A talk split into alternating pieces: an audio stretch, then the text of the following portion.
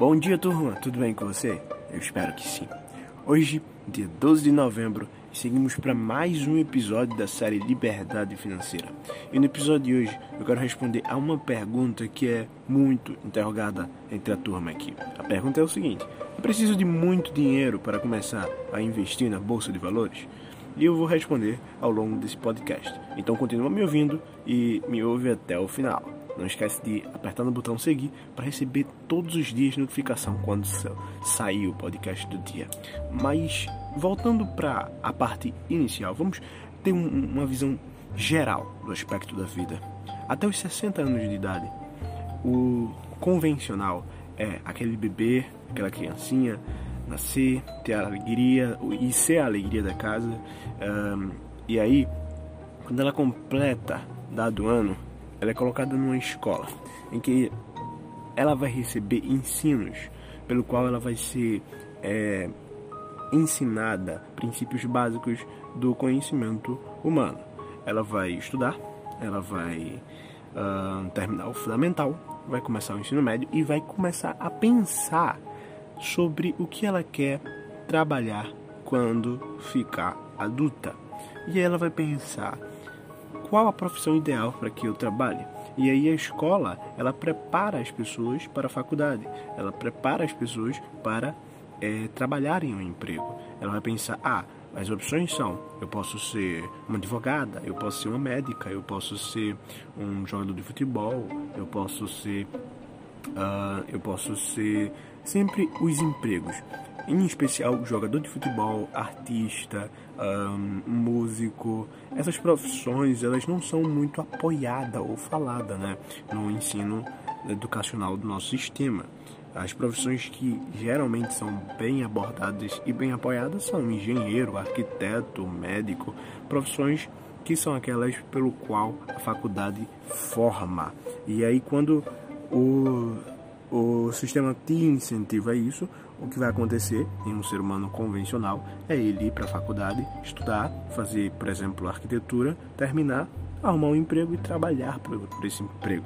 Entra a grande questão aí de ter que trabalhar para pagar as dívidas. Então, esse é, ser humano convencional, ele vai se casar, ele vai ter um filho, vai precisar de um carro, vai precisar de uma casa, vai precisar uh, fazer as compras, vai precisar comprar roupa, vai precisar comprar as demandas e para isso ele vai usar o cartão de crédito, vai ter que trabalhar para pagar as faturas e vai cada vez mais se endividando. É, principalmente quando ele quer fazer uma viagem dos sonhos e aí ele ele pega um crédito para fazer a viagem e vai pagando com o seu salário. É claro, porque é que eu vou esperar para realizar meu sonho se eu posso dividi-lo em 10 vezes e ir pagando ao decorrer do tempo? Enfim, o ser humano vai trabalhando até os 60 anos. E quando chega nos 60 anos, ele recebe a aposentadoria e fica é, sendo aposentado, pagando pelo resto da vida as dívidas que ele adquiriu no longo da sua vida.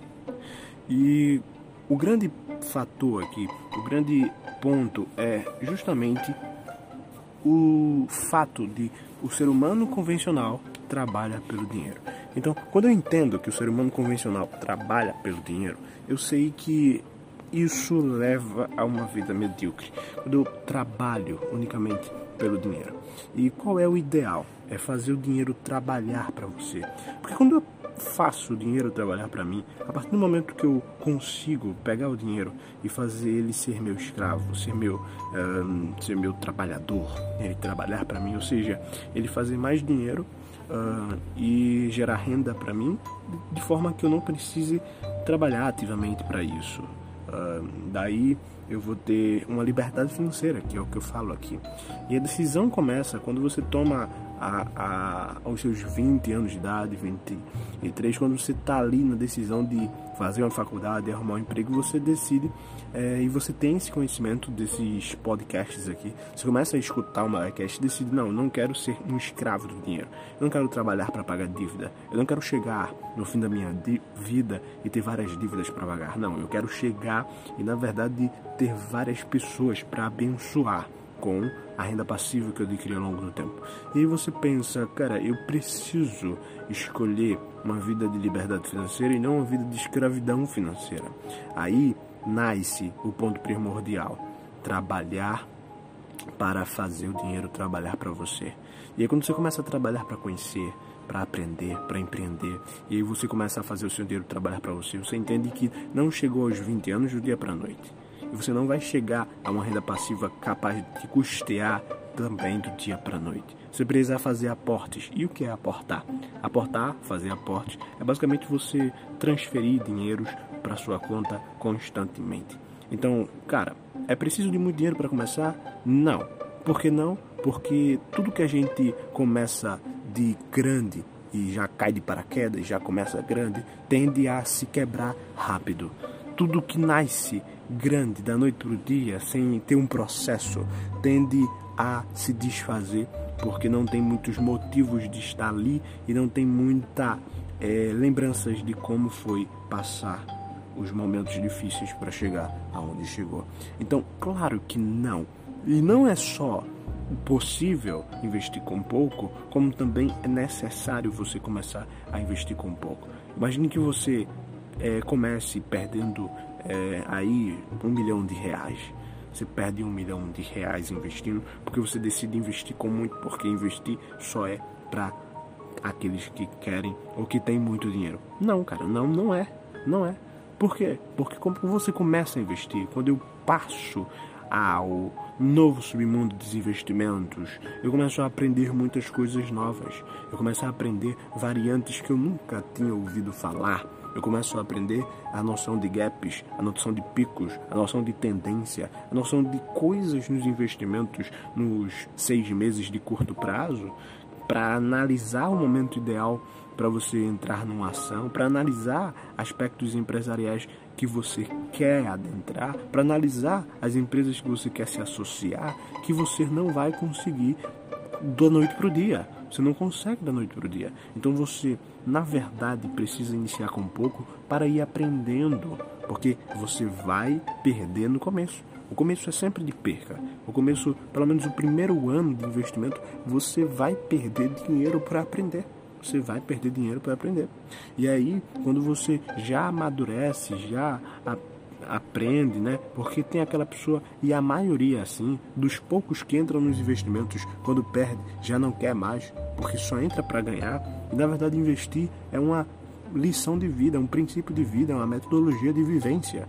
É colocar toda a força da sua vida, colocar toda a energia da sua vida para fazer o dinheiro trabalhar para você. É você dizer, não, eu não quero ser escravo do dinheiro, eu vou colocar toda a minha força, vou colocar todo é, o meu desejo para fazer o dinheiro trabalhar para mim. Eu não vou me limitar, não vou parar até ver esse dinheiro trabalhando para mim. Então você começa a investir e continua investindo até você ser e se tornar um investidor raiz, investidor que realmente sabe investir, sabe entrar e sair dos aportes do, do, dos ativos, sabe como é que é é, esse submundo, né? Pelo menos o básico que você precisa desenvolver e aprender em pelo menos um ano de prática, porque teoria sem prática não vale de nada. Você tem que praticar. A teoria é o princípio que é, vem à mente através da prática. Se não for é, na prática, você não pega, você não aprende, você não desenvolve.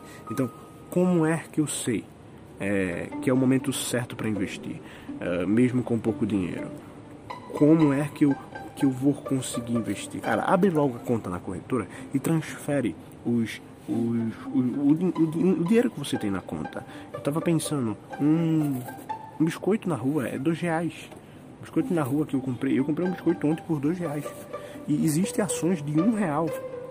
Ou seja, levando em consideração que eu comprei dois biscoitos ontem, eu gastei quatro reais, eu poderia comprar quatro ações. E cara, se eu compro dois biscoitos por semana, isso dá um total no mês de 4 vezes 4, 16. Seria 16 ações é, semanalmente. Semanalmente. É, mensalmente, né? 16 ações mensalmente. Isso no fim do mês vai dar 16 vezes 12. Ou seja, é, vai dar quase cerca de 200 ações no mês. Isso é muita coisa. E levando em consideração que uh, você consegue fazer isso com pouco, você faz com constância. E o grande segredo é isso, é você fazer com constância. É você sacrificar o dinheiro do biscoito, sacrificar o dinheiro do, do da, das coisas que você compra e não necessita para investir. Fazendo com constância, você chega lá. Lembre disso, quem não consegue administrar o pouco, não vai administrar o muito. Quem não rende no pouco, não vai saber render no muito. Então, comece com pouco mas prove a si mesmo que mesmo com pouco você é um bom administrador. Esse foi o podcast de hoje, gente. Vejo vocês amanhã. Até a próxima e tchau.